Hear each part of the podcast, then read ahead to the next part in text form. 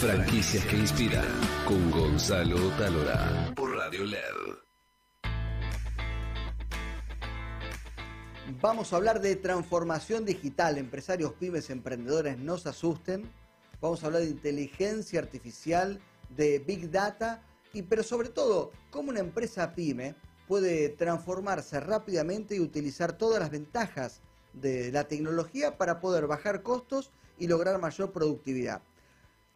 En, todas estas notas que uno se la pasa leyendo, hay un, capacitador que dice, eh, hoy ya no se habla de revolución tecnológica, sino es que hoy toda empresa está obligada a ser tecnológica. Y vamos a hablar con Marina Jasón, que es directora para socios, clientes corporativos pymes de Microsoft en Argentina. Bienvenida, Marina. Muchas gracias. Gracias por invitarme. Por favor, recién nos contaba, yo le preguntaba esas cosas, viste, de la pregunta siempre importante. Si alguna vez lo conoció a Bill Gates, ¿no? Esa es la primera pregunta. Y vos me dijiste por mail.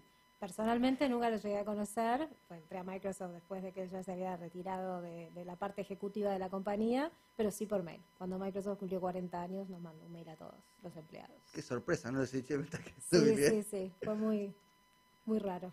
Bueno, hablemosle al el empresario pyme. Eh, al emprendedor también, aunque vos muy bien decías, en general el emprendedor son chicos jóvenes que nacieron con la tablet en la mano y qué sé yo. Pero digo, ¿qué, herramientas eh, tiene Microsoft para que un empresario se quite esos miedos de que él no puede participar en la revolución este, digital tecnológica rápidamente? Mm.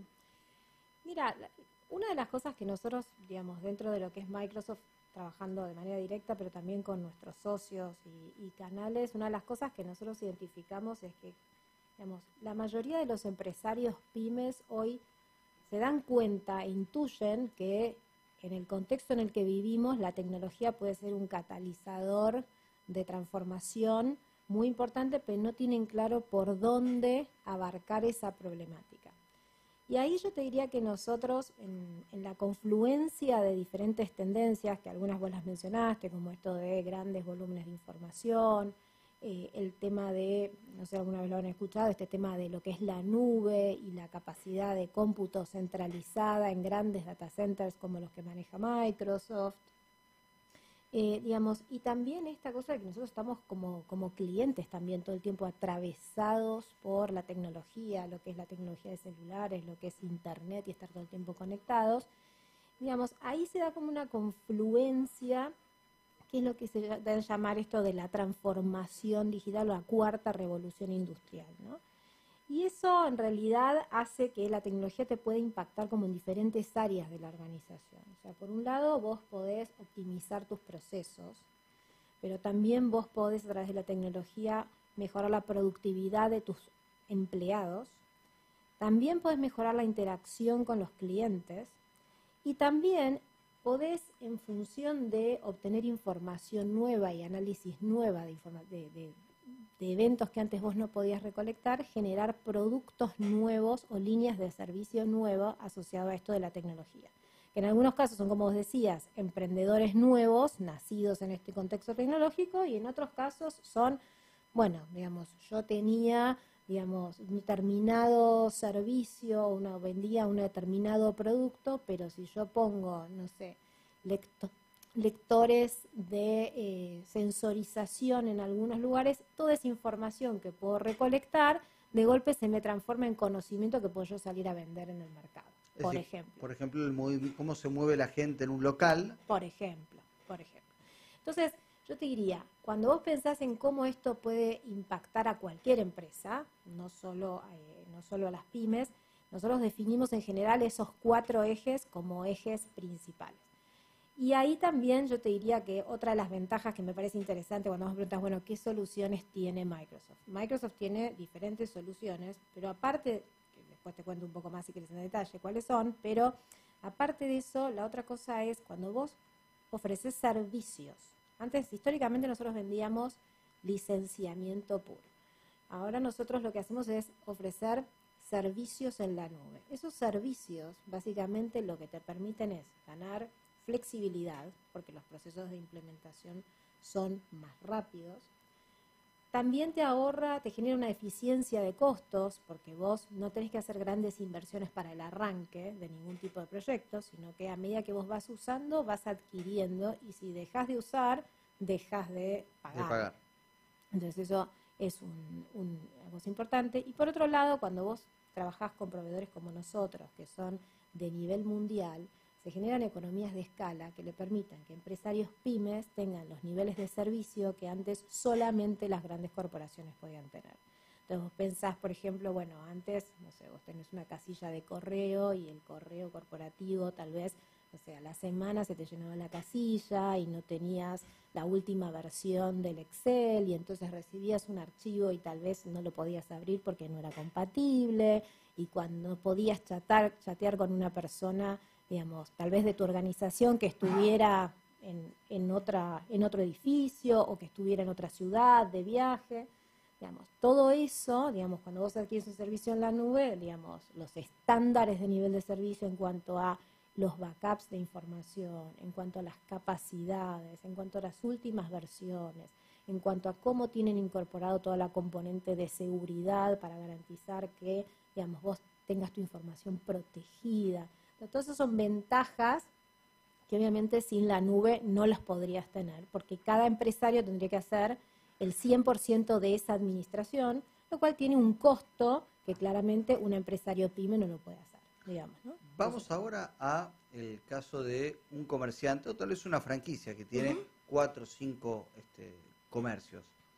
¿Qué, ¿Qué tiene Microsoft para mejorar la vida? Muchas cosas, digamos. A ver, desde la perspectiva pura de, productividad y de interconexión con, eh, con, su propio equipo comercial, desde lo que es la suite de, de, correo, la posibilidad de utilizar, nosotros tenemos una suite que se llama Office 365, que es un conjunto de servicios que se compra como paquete, obviamente hay distintos sabores de ese paquete, pero ese paquete incluye desde lo que es el servicio de correo a lo que es el servicio de Skype o Teams, que es básicamente chat, pero también puede ser, por ejemplo, telefonía por IP. Entonces, con una conexión a Internet vos podés optimizar tus llamadas, ni que hablar si estamos hablando de diferentes locales que tal vez están en diferentes ciudades y te requiere un costo de comunicación. Con eso vos lo podés optimizar este, ampliamente. Atención muchachos, este, si no tienen llamada IP, este, acá ya tiene una solución para bajar costos. La otra, digamos, adicionalmente tenés toda una serie de lugares donde vos podés manejar y guardar todos tus archivos. Después, obviamente, tenés una plataforma como SharePoint que te permite, digamos, tanto manejar una intranet de comunicación interna como si quisieras usar eso como plataforma para el desarrollo de tu página web. Complementando con eso, tenés herramientas más para la gestión de la contabilidad, lo que se llama en la jerga ERP, toda la suite Dynamics, que tiene tanto para el manejo de, de, la contabilidad como también para escenarios de retail, donde maneja soluciones de punto de venta, soluciones más del estilo que se llama también en la jerga CRM, que es Customer Relationship Management, que es gestión de relacionamiento con los clientes. Para aquellas empresas, tal vez no un restaurante, pero sí podría ser digamos, una empresa que tenga un grupo de vendedores, un grupo de vendedores que trabajan tal vez distribuidos dentro del país, que tienen que pasar más tiempo en la calle que en la mm. Digamos, y donde igual tiene que haber un esquema de supervisión, de compartir información, de entender cómo está, cómo está trabajando y cuán bien está performando esa persona, digamos, todas esas cosas. Y también de mejorar el servicio al nivel del cliente, ¿no? Digamos, bueno, tener una vista 360 grados del cliente, entender si el cliente llamó eh, y pidió algún servicio postventa, si hizo algún reclamo, si lo que le estoy vendiendo se lo puedo, digamos, si tengo un vendedor nuevo, puedo armar algún esquema donde, aparte de lo que le estoy vendiendo, le puedo complementar con productos adicionales a través de una lógica que yo defina de manera central, cómo el vendedor puede ofrecerle más servicios y agregarle más valor. Vos sabés que en general las franquicias, una de las cosas que franquicia es su sistema de gestión, para tener el control de, toda la línea, porque el gran secreto también es este, vender know-how y el control, porque si no... Este, y, y, contame casos de éxito donde tal vez la, la, inteligencia artificial o, o, el big data, que ustedes, este, con soluciones que ustedes han logrado resolver y empresas han bajado, eh, bajado los costos y aumentado la productividad. La inteligencia artificial hay en, en, diferentes, en diferentes aspectos, ¿no? Digamos, dentro de lo mismo que, que, veníamos hablando hay una componente interesante de servicios que no te mencioné, aparte de lo que era línea de negocio como RP y CRM y la parte de productividad, que es todo lo que nosotros llamamos la suite de Azure. La suite de Azure es un conjunto de diferentes tipos de servicios eh, que tienen, por un lado, todo lo que son los servicios de capacidad de cómputo, como si yo fuera un data center, bueno, tengo que poner una aplicación, este, hostear una aplicación, la puedo hacer o en mi oficina o voy a un data center en algún otro lado o puedo usar el de la nube. Pero eh, adicionalmente tiene toda esta serie de servicios que se llaman servicios cognitivos, que son los servicios que en general son más sofisticados y que solamente las nubes públicas o los servicios como los que da Microsoft son las que los tienen disponibles. Y ahí vos tenés, por ejemplo, servicios donde vos puedas, no sé, tener un, en tu sitio web una ventanita donde haya como una especie de asesor virtual que asesore a tus clientes 7 por 24. Este, eso, en, digamos, en la jerga más tecnológica, robot. exactamente, se llama el chatbot. Y eso... Perdón, chat robot es una franquicia. No, chat, pero conceptualmente es lo mismo, el chatbot. Y eso, digamos, lo que te permite es, por ejemplo, vos sos una, una pyme que quiere atender a sus clientes. Y está toda esta tendencia de la multicanalidad y de que vos tenés que tener, digamos, vos tenés que estar disponible cuando el cliente se te quiere acercar y no necesariamente cuando vos querés. Cuando vos querés. Entonces, ¿cómo haces eso de una manera que sea costo efectiva? ¿Cómo haces eso si vos, por ejemplo, querés exportar y trabajas con países que tienen usos horarios diferentes a los tuyos? Bueno, vos podés establecer un proceso a través del cual la gran mayoría de las preguntas básicas y el inicio de los procesos con clientes se puedan hacer a través de estos asesores virtuales. Entonces, en eso Digamos, definís una puerta de entrada que está siempre abierta y vos por atrás puedes definir flujos de proceso que vayan canalizando, si es necesario, los requerimientos de clientes o los procesos de clientes para que vos, digo, si te contactan, no sé, en China a las 2 de la mañana, cuando vos llegas a las 9 de la mañana, puedas trabajar en eso y dejarlo listo para, y tenés un nivel de atención muy superior de lo que podrías tener si no teniendo que este, abrir o, solo en un horario acotado o teniendo o un costo mucho menor si tuvieras que tener gente que estuviera haciendo esto en 7 por 24. No reemplaza 100% a la gente. Lo que hace es complementa y expande esas capacidades a un costo óptimo. Pues eso puede ser uno de los ejemplos. Otro de los ejemplos puede tener que ver con las facilidades que se llaman también de reconocimiento facial, donde vos, por ejemplo, tenemos una, una de las empresas con las que nosotros trabajamos que otorgaba créditos. Y uno de los problemas para el otorgamiento de créditos tiene que ver con que vos seas realmente la persona que decís que sos. Entonces, a través de, y, ni que hablar, esas empresas que quieren hacer otorgamiento de crédito rápido, ¿sí? Y de manera casi móvil, ¿no? Lo se llamaría como on the go.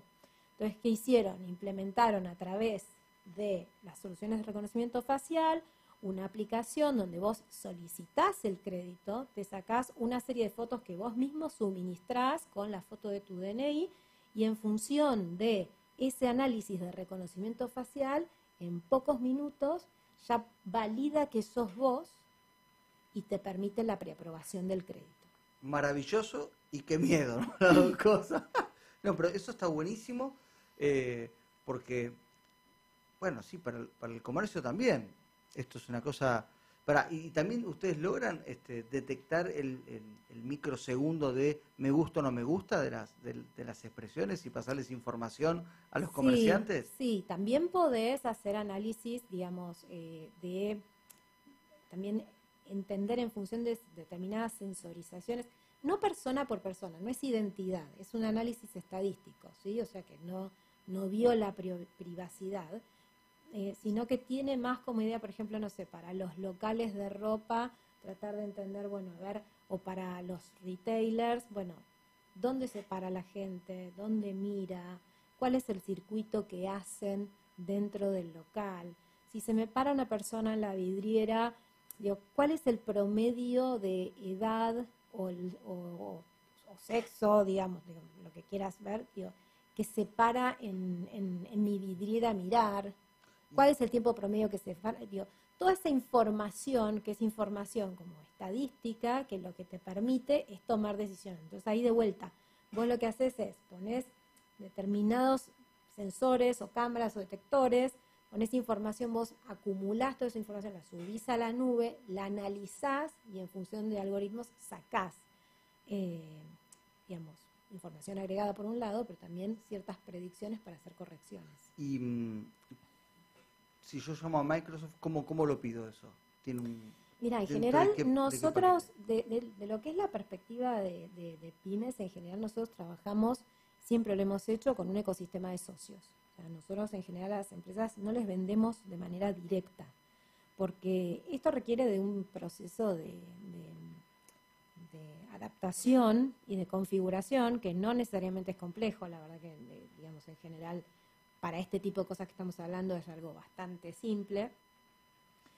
Pero, digamos, nosotros consideramos que somos como los proveedores de la plataforma tecnológica y que el que, termina de completar nuestro servicio es un socio que se sienta con el cliente, entiende específicamente la problemática y traduce la problemática con el entendimiento tecnológico que tiene y le ofrece la mejor solución. Entonces, en general nosotros trabajamos con socios de negocios, tenemos una red en Argentina de alrededor de 5.000 socios, a los cuales nosotros, con los cuales hacemos un trabajo fuerte de, de capacitación. y desarrollo. ¿Y esos eh, socios vendrían a ser agencias de publicidad, tal vez, agencias de marketing? O... En general no son agencias, tenemos agencias de marketing y de publicidad que son socios nuestros, pero son más eh, socios que hacen implementaciones de servicio o algunas de estas soluciones las trabajamos también con las telefónicas que las ofrecen.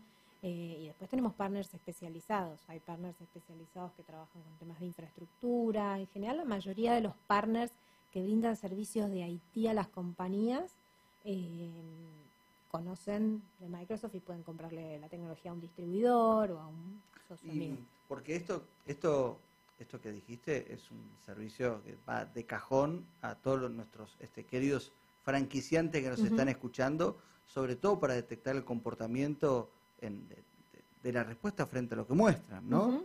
Y cómo circulan. Este, por eso te preguntaba, digo, ¿a dónde tienen que llamar estos muchachos? Y, los valores se, ajustan en función de, la cantidad de sensores, pero estamos hablando de muchos miles de dólares o estamos hablando de números razonables.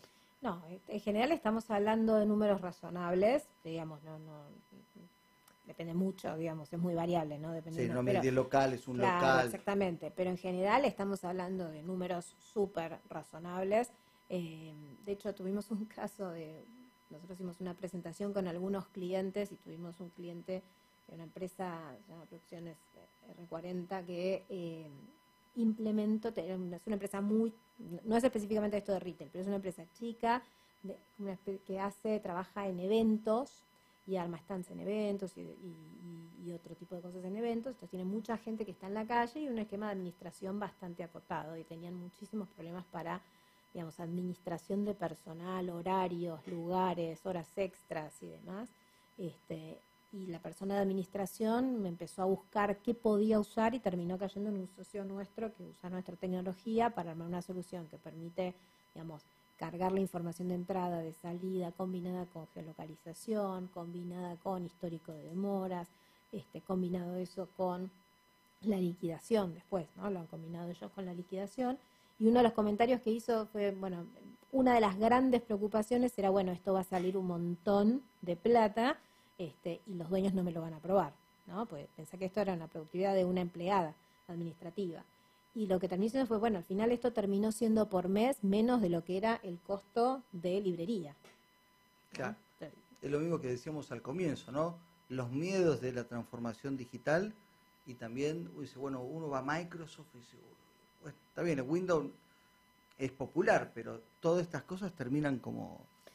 eh, Sobre todo el desconocimiento lleva a que uno no entienda muy bien de qué se trata, ¿no? Sí, yo, yo ahí lo que, lo que te diría también es, tampoco es algo que blanco negro de la noche a la mañana tenés que transformar todo. La transformación es un proceso y donde cada empresario puede definir el ritmo con el que se transforma. Y también hay que entender que esto de que realmente uno está hablando de, de un modelo de nube donde a medida que va avanzando va, y va consumiendo, va pagando, también te permite probar. Porque vos haces una prueba y si esto no funciona o no te termina de cerrar o lo que fuera, podés tomar una decisión de decir, bueno, listo, no, no, eh, no, no es una, una cosa compleja de, de- inversión y de, implementación. ¿no? Entonces, desde ese lugar yo creo que hay que desmitificar un poco la, la complejidad e ir probando. Cada empresa tiene como sus difer- diferentes escenarios donde por ahí esto le agrega más valor. Por ahí hay empresas que tienen no sé, empleados distribuidos geográficamente que no van mucho a la oficina y entonces soluciones más relacionadas como las que acabo de mencionar, geolocalización o temas más relacionados a productividad, conectividad este, con eh, con poder chatear o poder hablar con ellos a través de este, voz sobre IP, poder este, asegurar que tenés un, un lugar de archivo compartido con esos empleados, cosa de que donde estén puedan acceder a la información y la puedan actualizar y te, te asegures que no necesitas que vuelvan con los papeles armados. Perdón. Todo eso tal vez puede ser un escenario espectacular para una compañía. Vos me decís una franquicia. Y bueno, tal vez una franquicia lo que le pasa es que cada vez que abre, arme un nuevo franquiciante o abre un nuevo local, tiene toda la complejidad de cómo armo tecnológicamente el nuevo local. Bueno, obviamente, si yo todo eso lo tuviera que armar on-premise y tuviera que hacer un proyecto de implementación, me, demora muchísimo la salida al mercado. Si yo tengo la solución que está en la nube, que yo la tengo armada y que solamente tengo que decir, bueno, subo tres usuarios más, bajo dos usuarios más. ¿Y, y dónde podemos ver casos de éxito? Bueno, en el sitio de, en el sitio web de Microsoft hay casos de éxito de nivel mundial y casos de éxito también a nivel este, de Latinoamérica. Bueno, en el caso de Argentina, algunos de los que te estoy mencionando Bien. son, son estos. Este, podemos compartir, compartir más, pero mi primer, eh, mi primera idea sería ir a ver al, al sitio web de Microsoft. Bien, bueno, vamos a, a meternos a buscar más casos de éxito y lo vamos a compartir también para todos nuestros queridos oyentes. Marina, muchas gracias. No, gracias a ustedes. Un placer. Ojalá este, los amigos que nos están escuchando de toda Latinoamérica este, se hayan sacado muchas dudas y comiencen, anímense muchachos, anímense que van a bajar costos y va a aumentar la productividad. Muchas gracias.